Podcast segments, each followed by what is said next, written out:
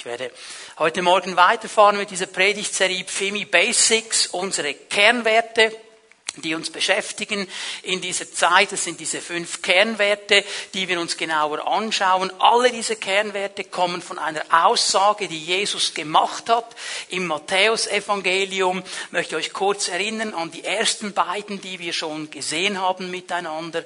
Jesus hat seinen Jüngern gesagt und uns gesagt, wenn ihr zusammenkommt in meinem Namen, egal wenn es nur zwei oder drei sind, ich bin mitten unter euch.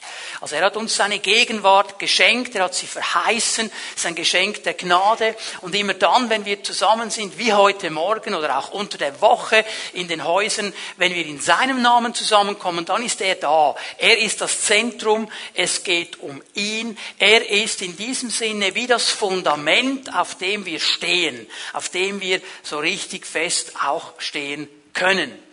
Und dann wurde Jesus von einem Schriftgelehrten gefragt, und hier kannst du deine Bibel aufschlagen, Matthäus 22. Ja, Meister, was ist denn das wichtigste Gebot? Und Jesus antwortet mit dem sogenannten Doppelgebot aus dem Alten Testament. Er sagt, du sollst den Herrn, deinen Gott lieben. Mit deinem ganzen Herzen, mit deiner ganzen Seele, mit deinem ganzen Verstand, mit allem, was du bist. Und hier geht es um Anbetung, hier geht es um die Beziehung, um die Gemeinschaft, die wir mit Gott leben dürfen. Wir stehen auf diesem Fundament der Gegenwart Gottes und wir dürfen nach oben schauen und uns ausrichten auf den Herrn. Wir beten ihn an. Und wenn wir nach oben schauen, dann sehen wir, wir ihn, wir werden in sein Bild verwandelt, wir empfangen aber auch von ihm. Das ist diese Ausrichtung. Und dann sagt Jesus aber etwas Interessantes. Er sagt, das ist das erste und das wichtigste Gebot. Und jetzt kommt eine zweite Sache. Das ist der dritte Kernwert. Und er sagt in Vers 39, Matthäus 22, Vers 39, ein zweites Gebot ist ebenso wichtig. Eigentlich steht hier im Griechischen, es ist ihm gleich.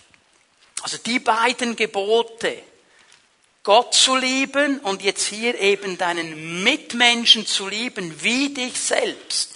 Da sagt Jesus, die sind beide gleich. Da gibt es keinen Unterschied.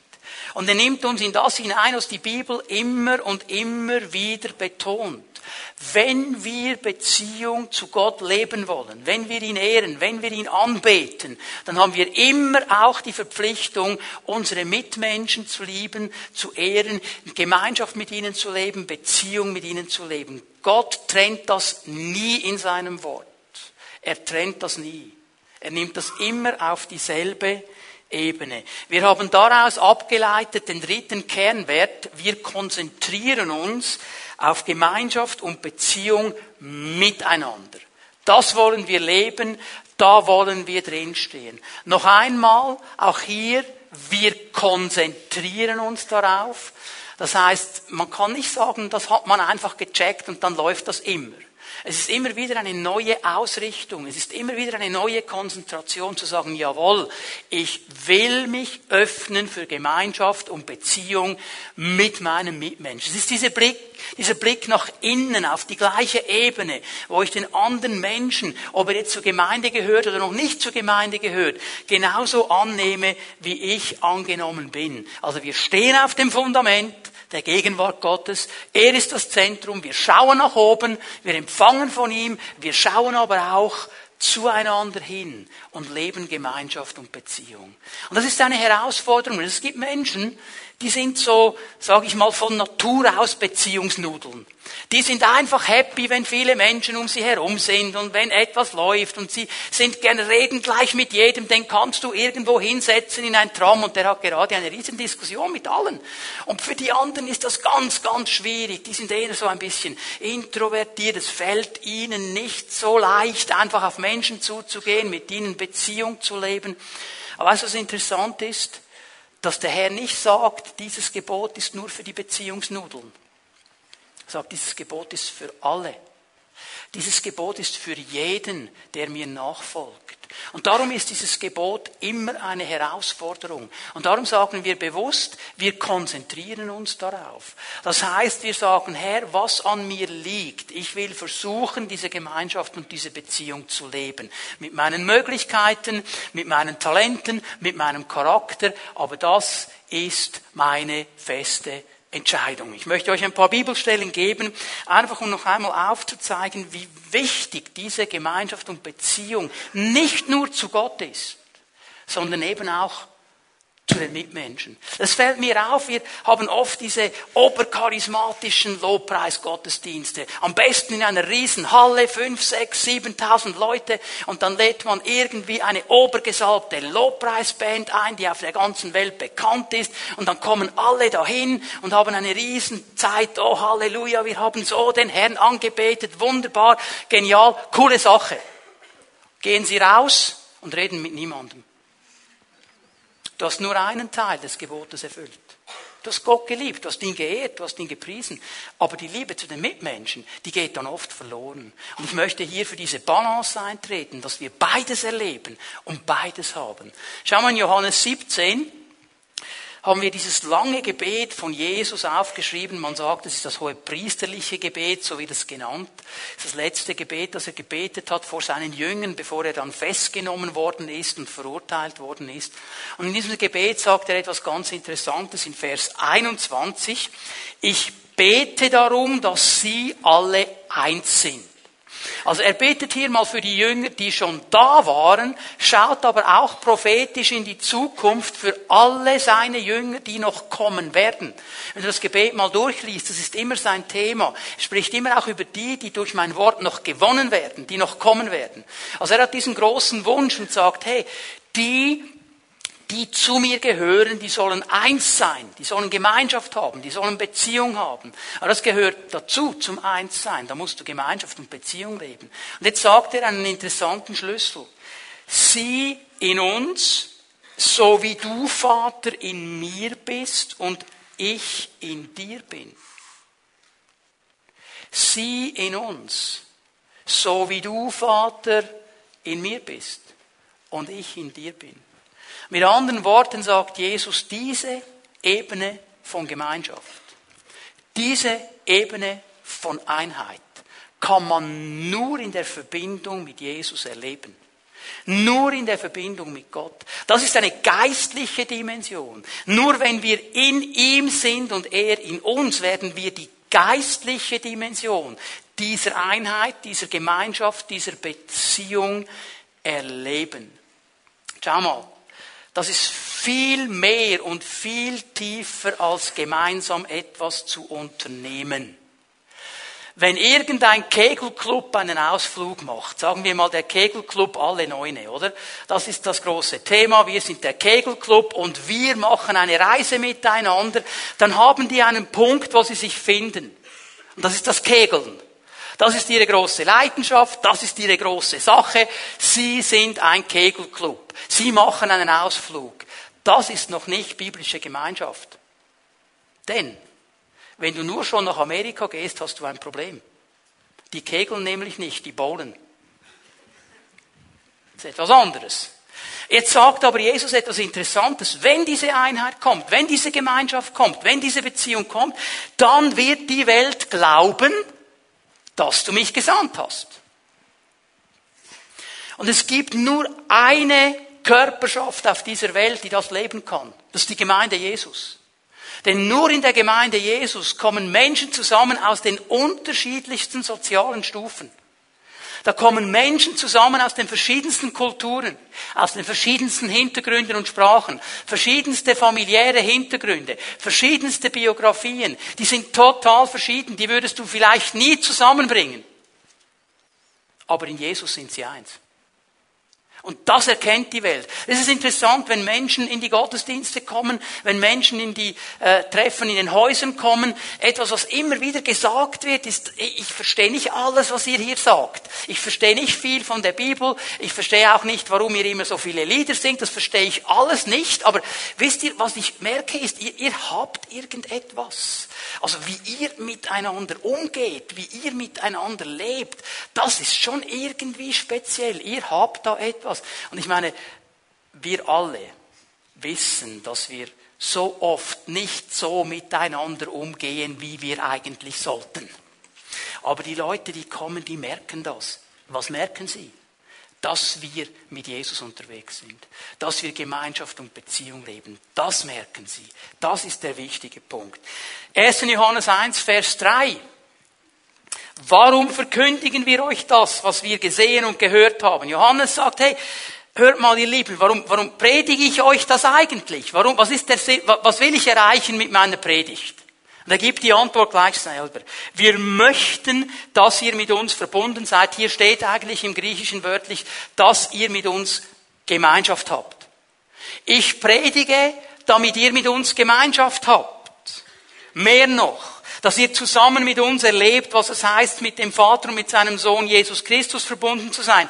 Auch hier steht im, im griechischen Grundtext, Gemeinschaft zu haben. Sagt, meine Verkündigung hat ein Ziel. Ich will, dass wir Gemeinschaft mit dem Herrn haben und Gemeinschaft untereinander. Ich will, dass wir das leben. Diese beiden Dinge gehören zusammen. Und darum reden wir immer wieder davon, dass die Gemeinde, die Gemeinschaft der Gläubigen eine geistliche Familie ist. Wir sind als geistliche Familie unterwegs. Und das Anliegen, das der Herr hat, ist, dass wir neu verstehen, wie wichtig es ist, dass wir uns auf diese Beziehung, auf diese Gemeinschaft konzentrieren. Und das geschieht sehr stark, wenn wir uns in, unter der Woche treffen in den Häusern in diesen übersichtlichen Gruppen, wo wir miteinander Leben teilen.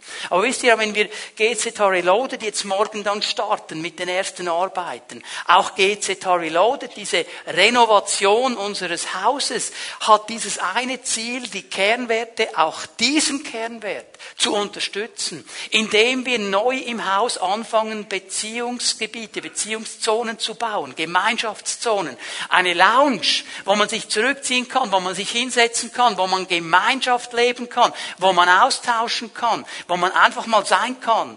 Oder der Spielplatz für die Kinder, für die Kinder. Damit sie Gemeinschaft haben können, damit sie einen Ort haben, wo sie spielen können, miteinander Freundschaften aufbauen können. Und wisst ihr was? Wenn die Kids zufrieden sind, sind auch die Eltern zufrieden. Kann man lernen bei McDonalds. Geh mal in einen McDonalds. Etwas vom Ersten, was du siehst, ist Kinderspielplatz. Das haben sie verstanden. Wir wollen auch mit diesen Umbauten in diese Richtung eine Öffnung machen. Wir wollen Gemeinschaft und Beziehung leben. Es ist eine Entscheidung, die wir treffen müssen. Man kann Gemeinschaft und Beziehung nicht befehlen. Es ist eine Entscheidung, die ich treffen muss. Und ich möchte euch in einem ersten Punkt mal einen wichtigen Schlüssel dazu zeigen. Warum sollen und können wir Gemeinschaft und Beziehung leben? Die Antwort ist eine ganz einfache. Weil wir von Gott her zur Beziehung geschaffen sind und berufen sind. Gott hat uns zur Gemeinschaft geschaffen. Gehen mal ganz an den Anfang der Bibel, 1. Mose 1, Vers 26. Lese den ersten Teil dieses Verses. Und Gott sprach, lasst uns Menschen machen als unser Bild, uns ähnlich. Da könnte man jetzt ganz viel zu diesem Vers sagen. Ich möchte nur bemerken, dass hier offensichtlich der Mensch das Resultat einer göttlichen Beratschlagung ist. Lasst uns Menschen machen. Vater, Sohn, Heiliger Geist waren sich einig, wir wollen einen Menschen schaffen. Und dieser Mensch soll uns ähnlich sein. Ich möchte zwei Punkte ganz kurz herausnehmen. Das erste, was mir wichtig ist zu verstehen, Gott selber lebt von Ewigkeit in Ewigkeit in Gemeinschaft. Aber nie alleine. Das ist ein dreieiniger Gott. Er hat sich entschieden, in der sozial schwierigsten Form von Beziehungen zu leben. Drei zusammen ist die sozial gesehen schwierigste Form. Weil wenn zwei sich irgendwo finden, dann steht der dritte eben im Schilf wenn er es anders sieht. Das ist die schwierigste Form. Wenn drei Kinder miteinander spielen, es geht in der Regel nicht lange, da hat sich eine Gruppe gebildet, 2-1. Müssen wir darauf achten.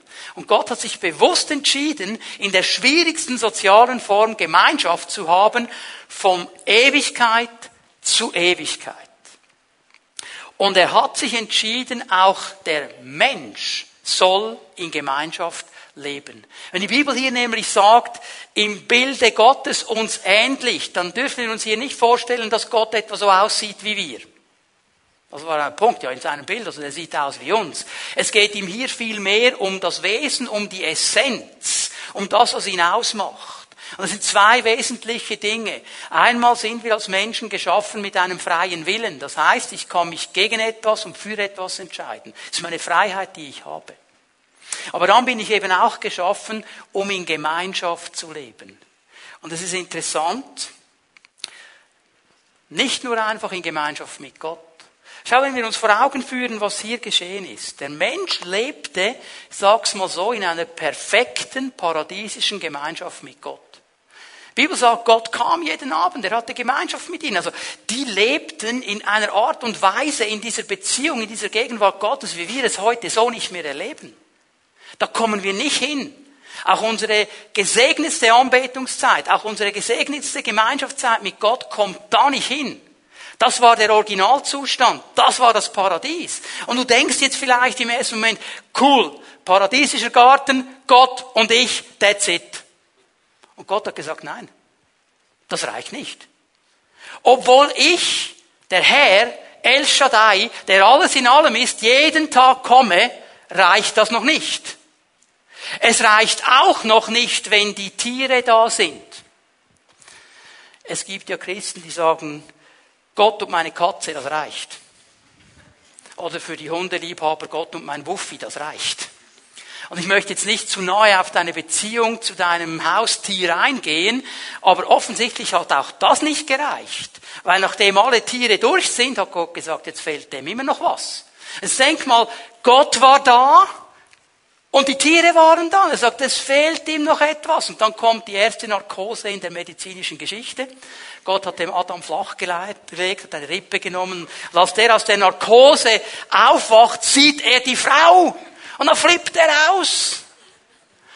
Weißt du, was interessant ist? Die Bibel sagt nicht, dass er ausflippt, wenn Gott kommt. Auch nicht, dass er ausgeflippt ist, als er das Krokodil sah oder die Giraffe oder was auch immer für ein Viech du jetzt nehmen willst. Aber wenn die Frau da sitzt, sagt boy, das ist jetzt mal cool. Das ist jetzt mal Bein von meinem Bein und Fleisch von meinem Fleisch. So cool. Er war völlig happy. Warum ist das so? Weil Gott weiß um die Kraft der Gemeinschaft und er weiß um die Kraft der Einheit, gerade in der Ehe. Wenn Mann und Frau eins werden, ist die tiefste Form von Beziehung, die gelebt werden kann, die kraftvollste Form.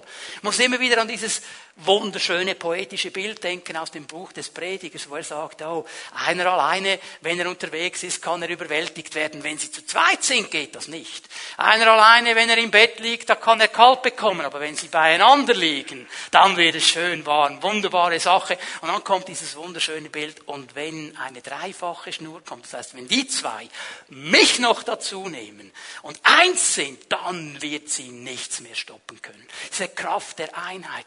Darum wusste Gott.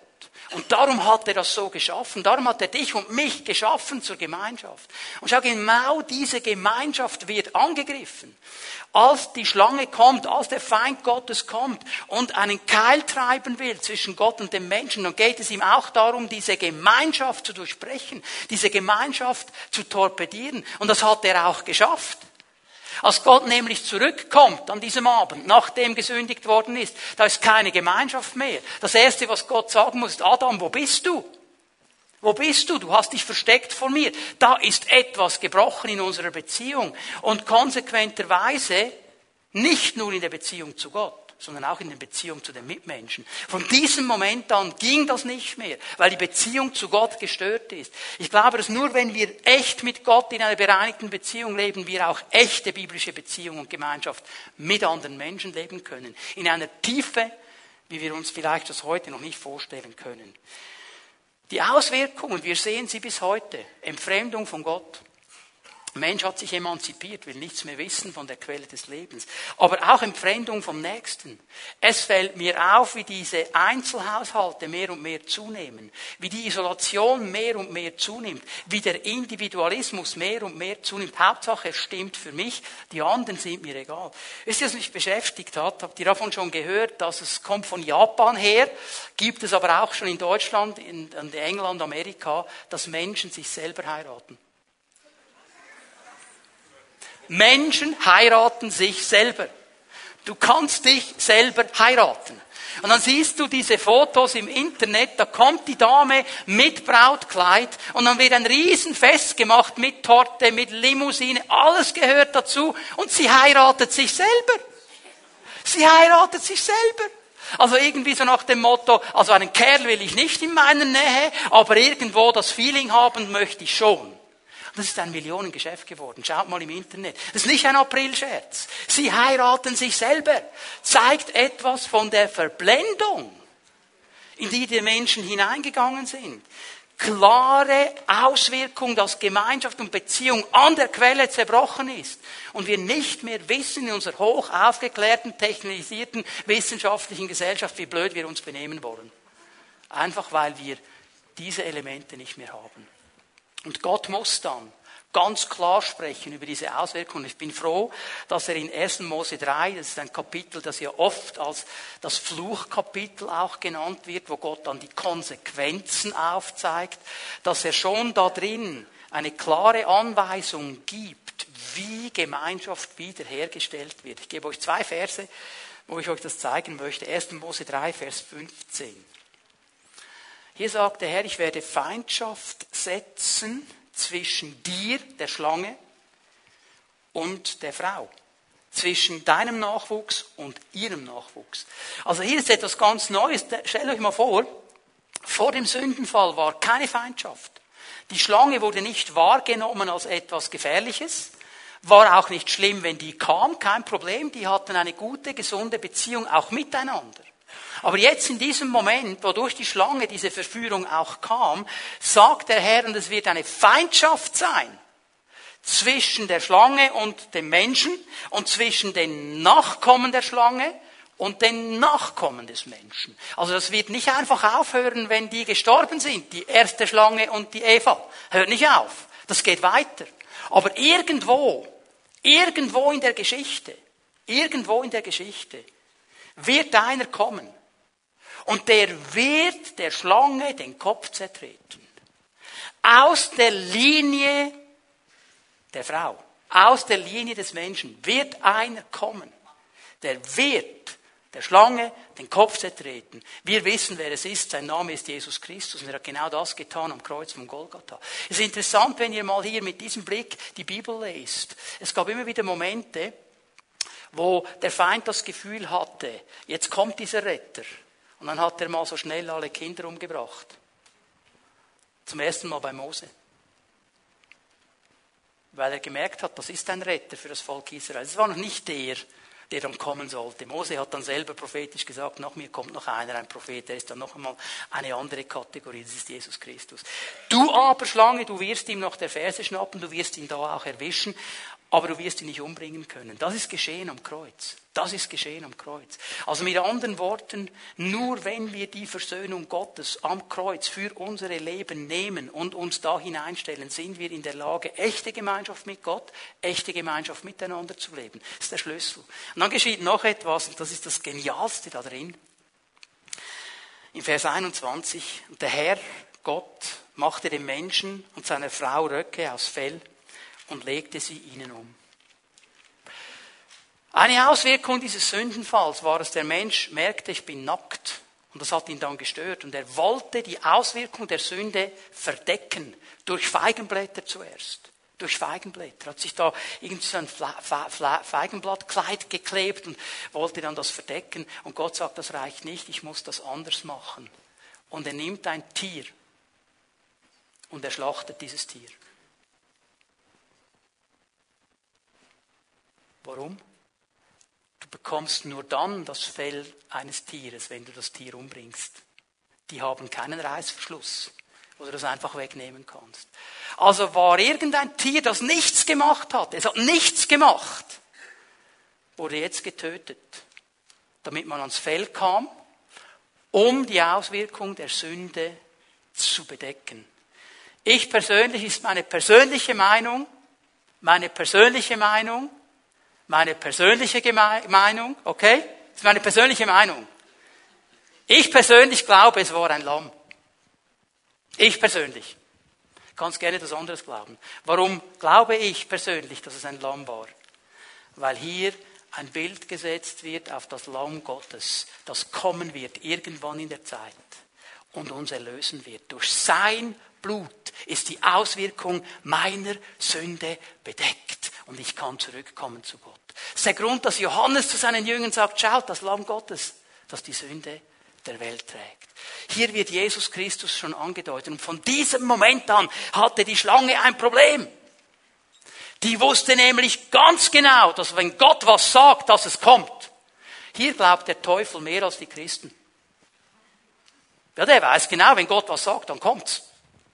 Und wir hören dann nach einer gewissen Zeit auf zu glauben, wenn es noch nicht gekommen ist. Aber er weiß, wenn Gott was sagt, dann ist das so. Und dieses Lamm Gottes kam, stellt die Beziehung zu Gott und zu den Menschen wieder her. Johannes 1, Vers 12 möchte euch hier etwas ganz Wichtiges zeigen. All denen jedoch, die ihn aufnahmen und an seinen Namen glaubten, alle, die sagen, Herr, ich habe das verstanden, du bist für mich gestorben, du hast für mich die Strafe getragen. In dir gibt es Versöhnung, in dir gibt es Wiederherstellung, in dir werden Beziehungen wiederhergestellt zu Gott und zu den Menschen.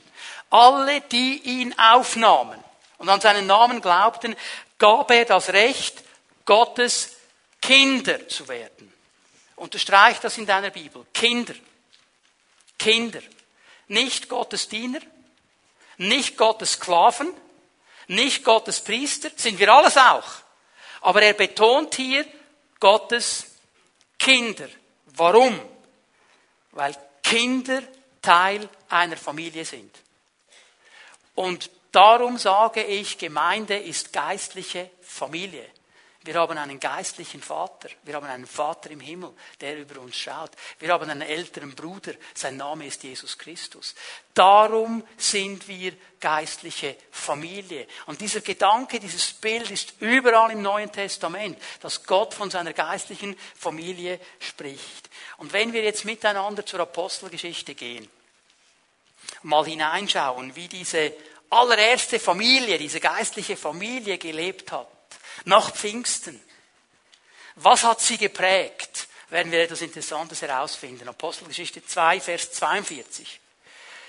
Was das Leben der Christen prägte, war die Lehre, in der die Apostel sie unterwiesen, ihr Zusammenhalt in gegenseitiger Liebe und Hilfsbereitschaft das Mahl des Herrn und das Gebet. Dieser Mittelteil, ihr Zusammenhalt in gegenseitiger Liebe und Hilfsbereitschaft, hier steht im Griechischen das Wort Koinonia müsste man eigentlich übersetzen mit Gemeinschaft. Was prägte das Leben dieser ersten geistlichen Familie? Unter anderem sehr stark Gemeinschaft. Das ist Essenz der neutestamentlichen Gemeinde, das ist Essenz der geistlichen Familie. Gemeinschaft und Beziehung miteinander. Und ich möchte euch aufzeigen, was diese biblische Gemeinschaft bedeutet. Biblische Gemeinschaft. Der Begriff Koinonia hat nämlich eine dreifache Bedeutung. Überall da, wo Gemeinschaft steht im Neuen Testament, sind eigentlich diese drei Bedeutungen mit hineingenommen. Die erste Bedeutung ist Partnerschaft. Partnerschaft. Gemeinschaft bedeutet Partnerschaft. Das heißt, ich bin nicht alleine unterwegs. Ich habe einen oder mehrere Partner an meiner Seite und wir gehen miteinander vorwärts und wir können miteinander Dinge packen. Ich muss das nicht alleine machen.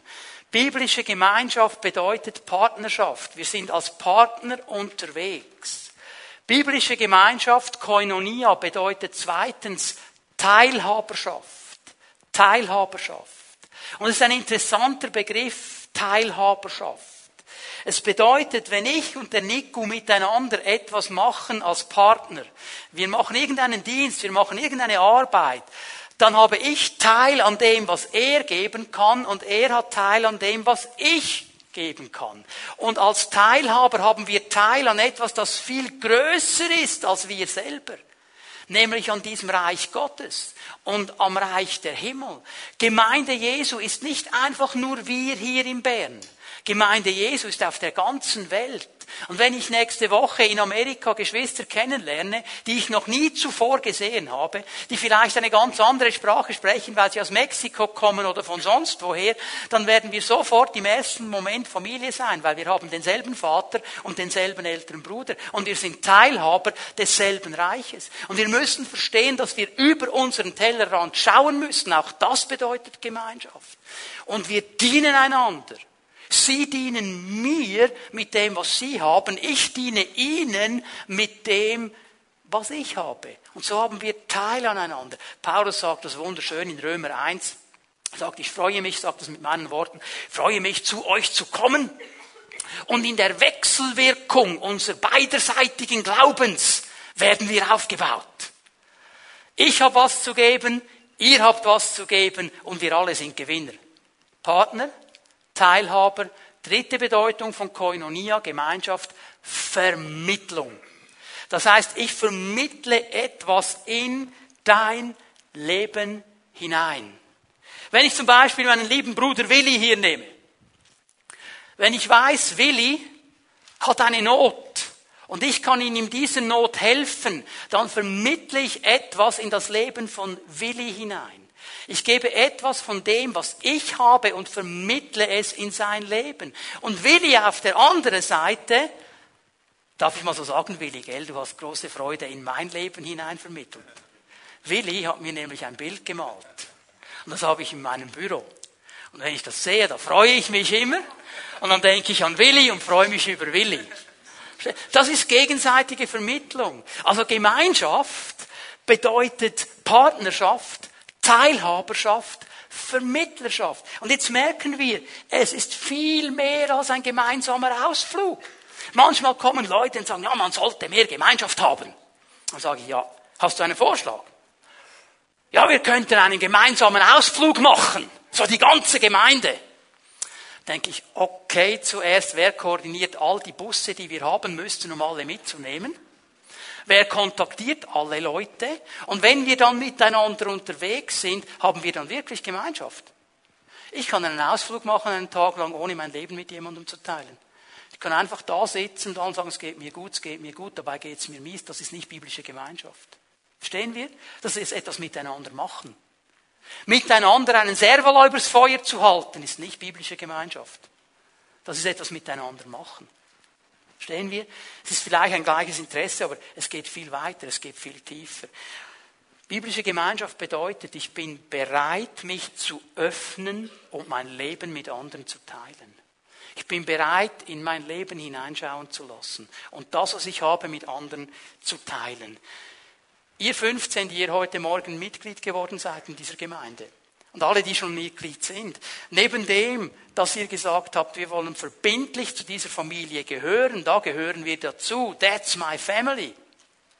Habt ihr noch etwas gemacht? Ihr habt eigentlich angefangen zu leben in einer tiefen gemeinschaftlichen Erfahrung, mit Brüdern und Schwestern der gleichen Familie vorwärts zu gehen.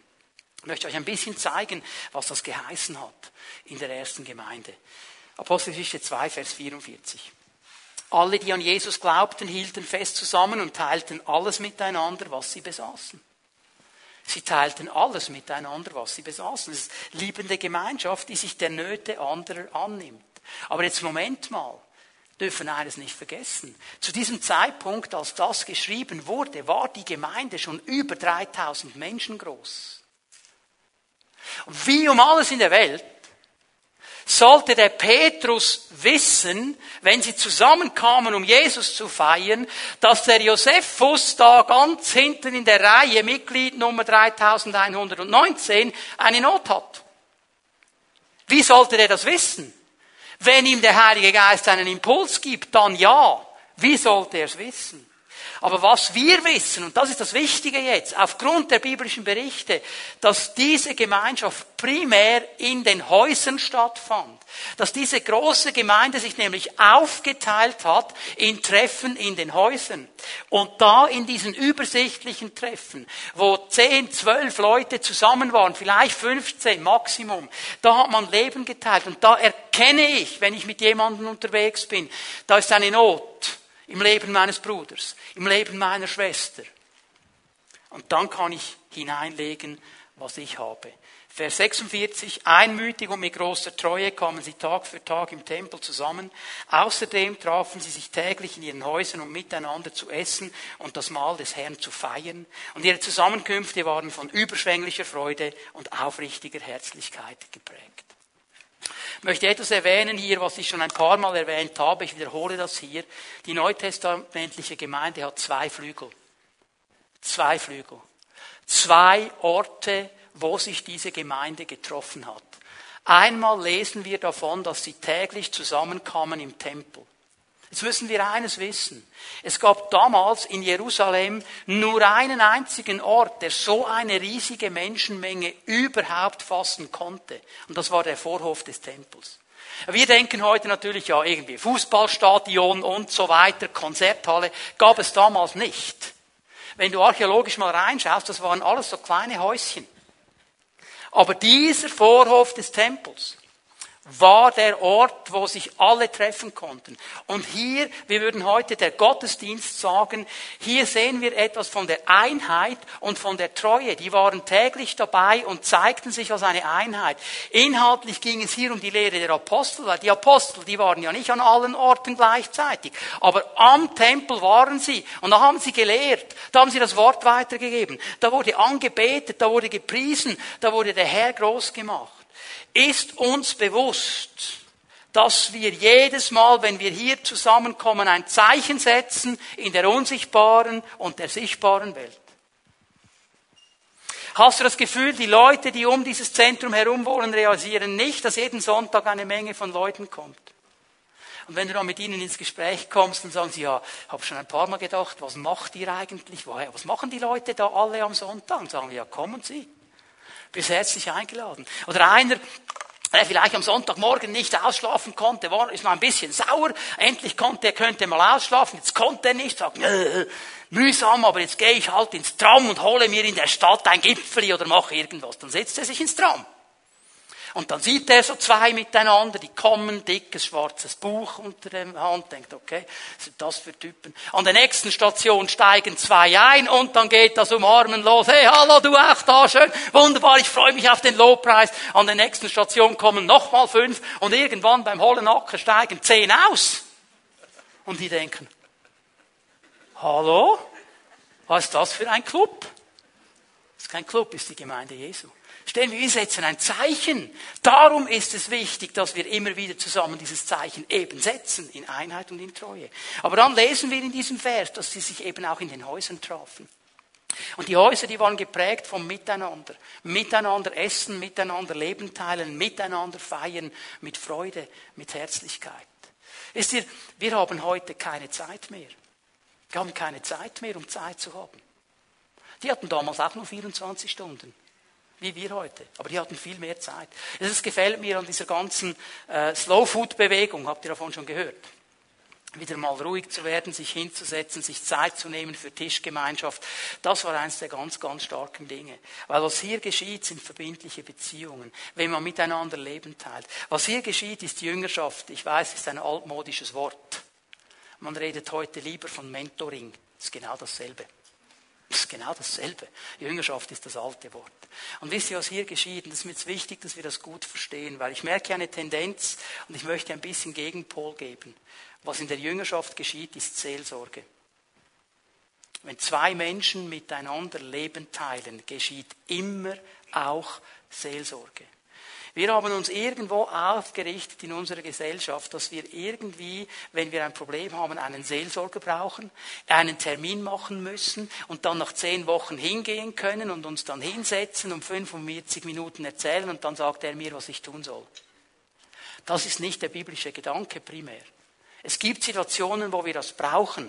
Aber ich glaube, die meisten Probleme, die meisten Lebenssituationen können in der Jüngerschaft, im Miteinander gelöst werden. Indem wir Leben teilen, indem wir miteinander sprechen, indem wir miteinander helfen, uns miteinander auf den Weg begeben. Ich könnte euch so viele Zeugnisse geben von Menschen, die sich in diesen Prozess hineinbegeben haben, die angefangen haben, den Entwicklungspfad der Gemeinde mit einem anderen zusammen, mit einer anderen Person zusammen umzusetzen und gemerkt haben, hey, mein Leben fängt sich an zu verändern, ohne dass ich jetzt irgendwo, weiß ich, was für einen Therapeuten noch brauche. Einfach weil wir miteinander Leben teilen.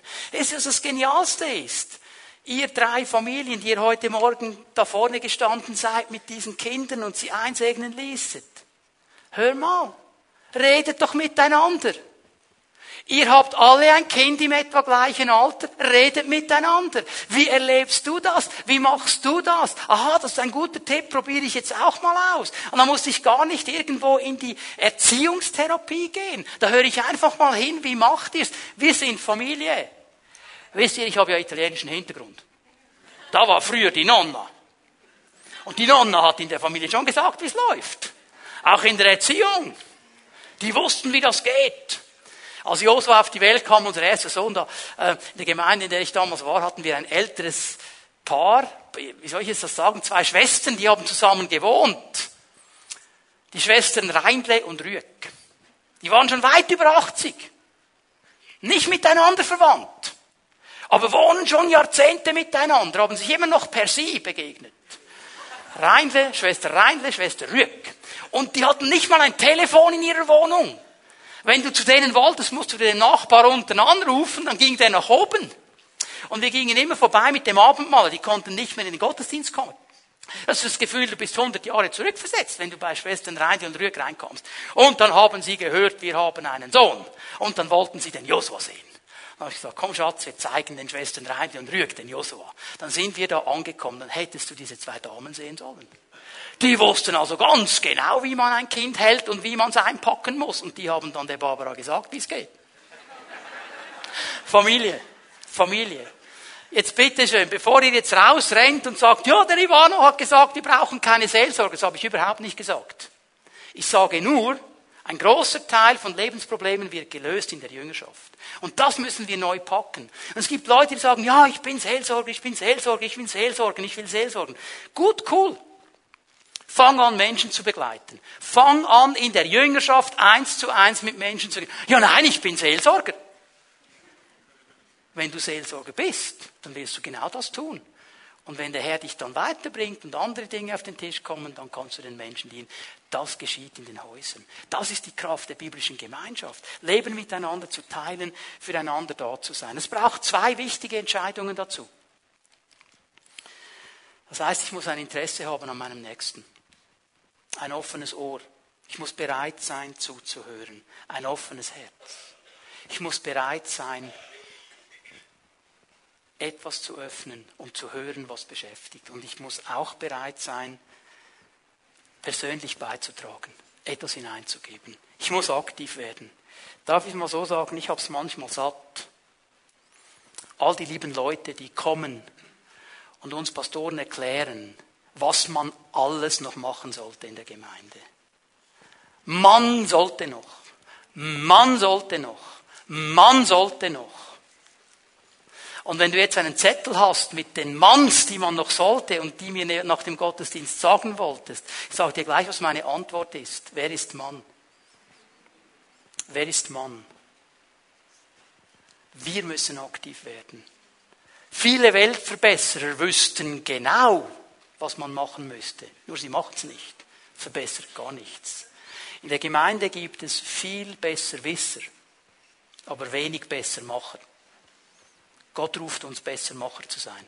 Ich muss mich hineingeben. Ich möchte ganz kurz in einem dritten Punkt euch drei Bibelstellen zeigen. Ähm, gebe euch eine Hausaufgabe für die, die sich ein bisschen mehr in das Thema hineingeben wollen, ein bisschen intensiver noch studieren wollen. Du kannst dir eine Konkordanz nehmen oder kannst es eingeben in deinem äh, Computerprogramm, wenn du eine Bibel auf dem Computer hast. Folgende Worte. Einander, miteinander oder einer dem anderen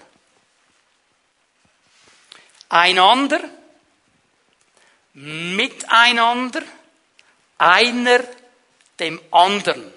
Du wirst etwa 60 Stellen herausbekommen und all diese Stellen beschreiben biblische Gemeinschaft. Das ist nämlich die Umschreibung für Koinonia in der deutschen Sprache. Ja. Wenn du diese Stellen dir raussuchst, dann wirst du herausfinden, was biblische Gemeinschaft ist. Ich gebe euch drei heute Morgen und es sind die drei, die explizit die Aussage von Jesus aufnehmen, die wir am Anfang gesehen haben. Sollst deinen Mitmenschen lieben wie dich selbst. Drei dieser Stellen nehmen das explizit auf. Die möchte ich euch heute Morgen ganz kurz zeigen. Römer 13, Vers 8. Bleibt niemandem etwas schuldig. Was ihr einander jedoch immer schuldet, ist Liebe. Denn wer den anderen liebt, hat damit das Gesetz erfüllt. Paulus spricht hier im Zusammenhang von unserem Leben, das wir führen, das ein vorbildliches Leben sein soll in der Gesellschaft, gegenüber dem Staat, gegenüber dem Arbeitgeber, gegenüber dem Mitmenschen der Gesellschaft. Wir sollen sie ehren, wir sollen sie lieben, wir sollen jedem geben, was jedem gehört, sollen niemandem etwas schuldig bleiben, außer, außer, dass wir einander lieben. So, wir haben eine Verpflichtung zur gegenseitigen Liebe. Und das ist eigentlich schon Gemeinschaft. Lass mich hier einen Punkt machen. Die Liebe, von der Paulus spricht, ist nicht diese kitschig fromme Liebe, die wir manchmal so untereinander versuchen zu leben. Einander anlächeln und sagen, ich liebe dich, ich liebe dich, Halleluja, ich liebe dich. Da kam mal vor vielen, vielen Jahren einer zu mir und der hat mir also eine Viertelstunde lang oder noch länger den Kopf und die Kutteln und alles andere auch noch gewaschen und mir gesagt, was für ein schrecklicher Typ ich bin und was ich alles falsch gemacht habe und wie daneben ich mich benehme und, und, und. Und nach einer Viertelstunde schaut er mich an und sagt, aber weisst du, Ivano, ich bin der Liebe. Da habe ich gedacht, ja wunderbar. Also wenn das Liebe ist, dann möchte ich nicht mehr viel davon. Okay? Also, die Liebe, von der Paulus spricht, die lässt sich immer am Wort Gottes messen. Weil jetzt fängt er nämlich an in Vers 9. Wenn nämlich das Gesetz sagt, du sollst nicht die Ehe brechen, sollst keinen Mord begehen, sollst nicht stehlen, sollst der Begierde keinen Raum geben, dann sind diese und alle anderen Gebote in dem einen Wort zusammengefasst. Liebe deinen Mitmenschen wie dich selbst. Und hier wird Jesus jetzt äh, zitiert. Also zusammengefasst, diese Liebe bedeutet, diese Gemeinschaft bedeutet, ich achte die Familie meines Nächsten, seine Ehe, ich achte sein Leben, auch seinen Ruf, wie ich über ihn rede, ich achte das, was er hat, seinen Besitz, ich achte alles an ihm, ich ehre ihn, ich habe Gemeinschaft mit ihm. Und das bedeutet auch, und das hat mich herausgefordert, das bedeutet auch Disziplin. Hast du das gesehen hier drin? Das bedeutet auch, den eigenen Begierden keinen Raum zu geben. Gemeinschaft und Beziehung bedeutet immer in einem gewissen Maße auch zurückzustehen und sagen, es geht jetzt mal nicht um mich, jetzt geht es mal um den anderen. Die Liebe tut dem Mitmenschen nichts Böses an, darum ist die Liebe die Erfüllung des Gesetzes. Zweite Stelle, Galater 5, Vers 13. Geschwister, ihr seid zur Freiheit berufen, Gebraucht eure Freiheit nicht als Vorwand, um die Wünsche eurer selbstsüchtigen Natur zu befriedigen, sondern dient einander in Liebe. Gemeinschaft bedeutet, dass ich uneigennützig Gebrauch mache von meiner Freiheit. Ja, ich bin zur Freiheit berufen, ja. Biblische Berufung ist klar. Aber meine Freiheit, die ich habe in Christus, hat eine Grenze. Das ist die Liebe zu meinem Nächsten. Wenn ich den Markt verletze durch meine Freiheit, habe ich meine Freiheit nicht richtig genutzt, habe ich ihn nämlich verletzt. Und die Liebe zu ihm ist wichtiger als Freiheit. Verstehen wir? Hier ist Paulus kommt ganz klar, sagt ganz klar, Leute, wenn ihr die Freiheit einfach selbstsüchtig benutzt, dann seid ihr nicht in dieser Liebe drin, dann ist es nicht diese Gemeinschaft, nicht diese Beziehung. Denn das Gesetz, Vers 14, ist in einem Wort erfüllt, in dem, ihr wisst, was kommt, sollst deine Mitmenschen lieben wie dich selbst. Hier wird wieder Jesus zitiert. So sagt er, erfüllen wir alles. Die Liebe zum Nächsten ist die Grenze meiner Freiheit. Ist die Grenze meiner Freiheit. Ich kann mich nicht auf meine Freiheit berufen und einfach leben, wie ich will, wenn ich Gemeinschaft und Beziehung lebe. Es gibt Grenzen meiner Freiheit. Das ist die Liebe zum Nächsten. Vers 15. Wenn ihr jedoch wie wilde Tiere aufeinander losgeht, einander beißt und zerfleischt, dann passt nur auf, sonst werdet ihr am Ende noch einer vom anderen aufgefressen. Was macht Paulus hier? Er sagt, wenn dieses Prinzip nicht geachtet wird, der gegenseitigen Liebe, der Gemeinschaft, der Beziehung, dann wird jede Gemeinschaft und jede Beziehung zerstört. Und es gibt Menschen hier, du wurdest verletzt in Gemeinschaft und Beziehung. Du fühlst dich genauso. Gebissen, zerrissen, verletzt. Weil Menschen in der Gemeinschaft nicht so benommen, sich nicht so benommen haben, wie sie sich hätten benehmen sollen. Und weil du gebissen bist und weil du zerrissen wurdest und weil die, diese, diese Beziehung falsch gelebt wurde, hast du dich zurückgezogen und gesagt, oh no, no, no, no, ich bin genug verletzt. Nicht noch mehr. Ich isoliere mich. Bis zu einem gewissen Punkt, aber nicht weiter. Ich möchte dir sagen heute Morgen, komm zu Jesus. Komm zu Jesus. Lass dich heilen. Lass dich herstellen. Hör mal, sein Kreuz ist stärker als jede Verwundung deiner Seele. Seine Liebe ist stärker als alles, was andere gesagt haben und getan haben. Egal wie zerrissen du dich fühlst, egal wie gebissen du dich fühlst, seine Liebe ist stärker. Und du bist geschaffen zur Gemeinschaft, nicht zur Isolation. Komm heraus aus dieser Isolation. Und ich möchte dir einen Punkt noch weitergeben. Diese Person oder diese Personen, die dir das gesagt haben, die dir das gemacht und zugefügt haben, weißt du, die wissen das vielleicht nicht einmal weil sie es nicht extra gemacht haben, weil sie es nicht bewusst gemacht haben. Und du hast es allen erzählt, was sie gemacht haben, nur ihnen nicht. Und vielleicht wäre es dran, heute Morgen die Sache da in Ordnung zu bringen, wo sie in Ordnung gebracht werden muss. Und vielleicht ist das, was du erntest, eine Person, die in Tränen ausbricht und sagt, es tut mir so leid, ich wollte dich doch nicht verletzen, das wollte ich doch nicht. Ich habe das nicht gewusst. Und dann kann Gemeinschaft und Beziehung wieder leben. Komm aus deiner Isolation heute Morgen. Lass dich heilen vom Herrn. Und eine dritte Stelle gebe ich noch, die letzte, Jakobus 2, Vers 8. Nun, wenn ihr euch wirklich nach dem königlichen Gesetz richtet, wie es in der Schrift niedergelegt ist, liebe deinen Mitmenschen wie dich selbst, dann handelt ihr gut und richtig. Und hier hat er einen ganz interessanten Zusammenhang. Er spricht dieses Gebot nämlich aus im Zusammenhang mit dem Ansehen einer Person. Er sagt, wenn ein Reicher zu euch kommt, wenn eine Celebrity zu euch kommt, eine Berühmtheit, dann nehmt ihr ihn und sagt, komm, setz dich zuvorderst hin, wir stauben noch ab, dass alles schön rein ist für dich. Wunderbar, ja, du bist so bekannt, komm, komm, komm. Aber wenn irgendeiner von der Gosse kommt, ein Armer, den setzt du ganz hinten hin oder sagst, da am Boden kannst du dich hinsetzen. Und er sagt, Leute, wenn ihr das tut, dann messt ihr mit zweierlei Ellen. Und Geschwister, wir alle haben die Tendenz, so zu denken. Gemeinschaft ist nicht bestimmt von der Stellung der Person, die mir entgegenkommt, nicht von ihrem Aussehen, nicht von ihrem Auftreten, nicht von ihrem Namen, sondern von dieser tiefen Liebe zu jedem Menschen. Wisst ihr, was uns Christen gut tut? Mal wieder ein altes Buch zu lesen von Erich Kästner. Ich weiß, der war kein Christ. Aber drei Männer im Schnee. Drei Männer im Schnee wo der Reiche als Bettler kommt und der Bettler als Reicher und die haben ihn bedient von hinten nach vorne, weil sie dachten, er ist der Reiche. Können wir etwas lernen? Darf ich das mal sagen, so aus meinem Erleben ein bisschen? Werde ja dann nächste Woche nach Amerika gehen und einen Dienst in Gemeinden haben. Und es ist immer schön, wenn der Gastreferent kommt in eine Gemeinde. Dann warten alle darauf und der sagt etwas, das der Gemeindeleiter schon hundertmal gesagt hat. Die Leute haben das noch nie gehört.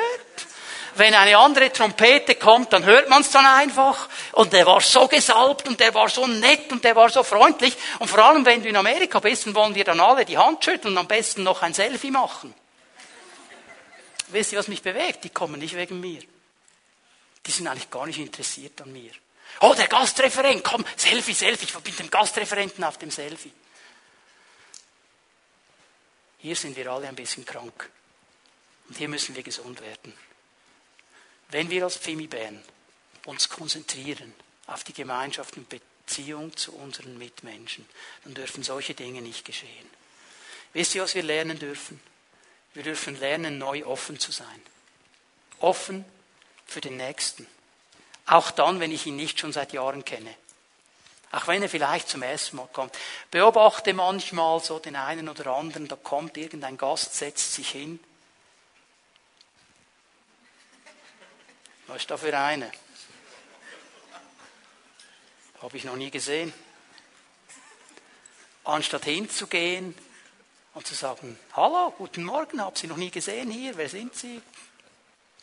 Hat mir mal einer gesagt, ja, aber wenn ich dem da das sage, dann sagt er mir, ich bin schon seit 15 Jahren in der Gemeinde, ist doch peinlich. Habe ich gesagt, warum ist das peinlich? Die Gemeinde ist so groß, es erwartet doch niemand, dass jeder jeden kennt. Und wenn er wirklich seit 15 Jahren zur Gemeinde gehört, sagt er, ja wunderbar, wir sind seit 15, Familie, 15 Jahren in der gleichen Familie, jetzt lernen wir uns noch kennen. Ist doch kein Problem. Wieder neu lernen, offen zu sein. Wieder neu lernen, hingegeben zu sein. Uns zu fragen, wie kann ich meinem Nächsten eine Hilfe sein? Hör mal, wir müssen uns abschminken, allen helfen zu können. Aber da, wo der Herr Türen öffnet, da, wo der Herr Impulse gibt, da können wir helfen. Und da muss ich bereit sein und muss mich hingeben. Vorbild zu sein. Gemeinschaft ist eine Entscheidung. Bin ich bereit, den ersten Schritt zu tun? Bin ich bereit? Lass ich mich vom Herrn herausfordern. Oh, geduldig sein. Also, wie geduldig und wie vergebend war der Herr mit dir und mir. Und wie wenig Geduld haben wir manchmal in der Gemeinschaft zueinander. Und wie wenig Vergebung haben wir manchmal in der Gemeinschaft zueinander. Hier dürfen wir neu lernen, geduldig zu sein. Und sagen, Herr, mit dir gehen wir da rein. Wir sind Ermutiger. Mit Worten und Taten ermutigen wir zur Gemeinschaft. Wir konzentrieren uns auf die Gemeinschaft und die Beziehung zu unseren Mitmenschen. Das ist der dritte Kernwert.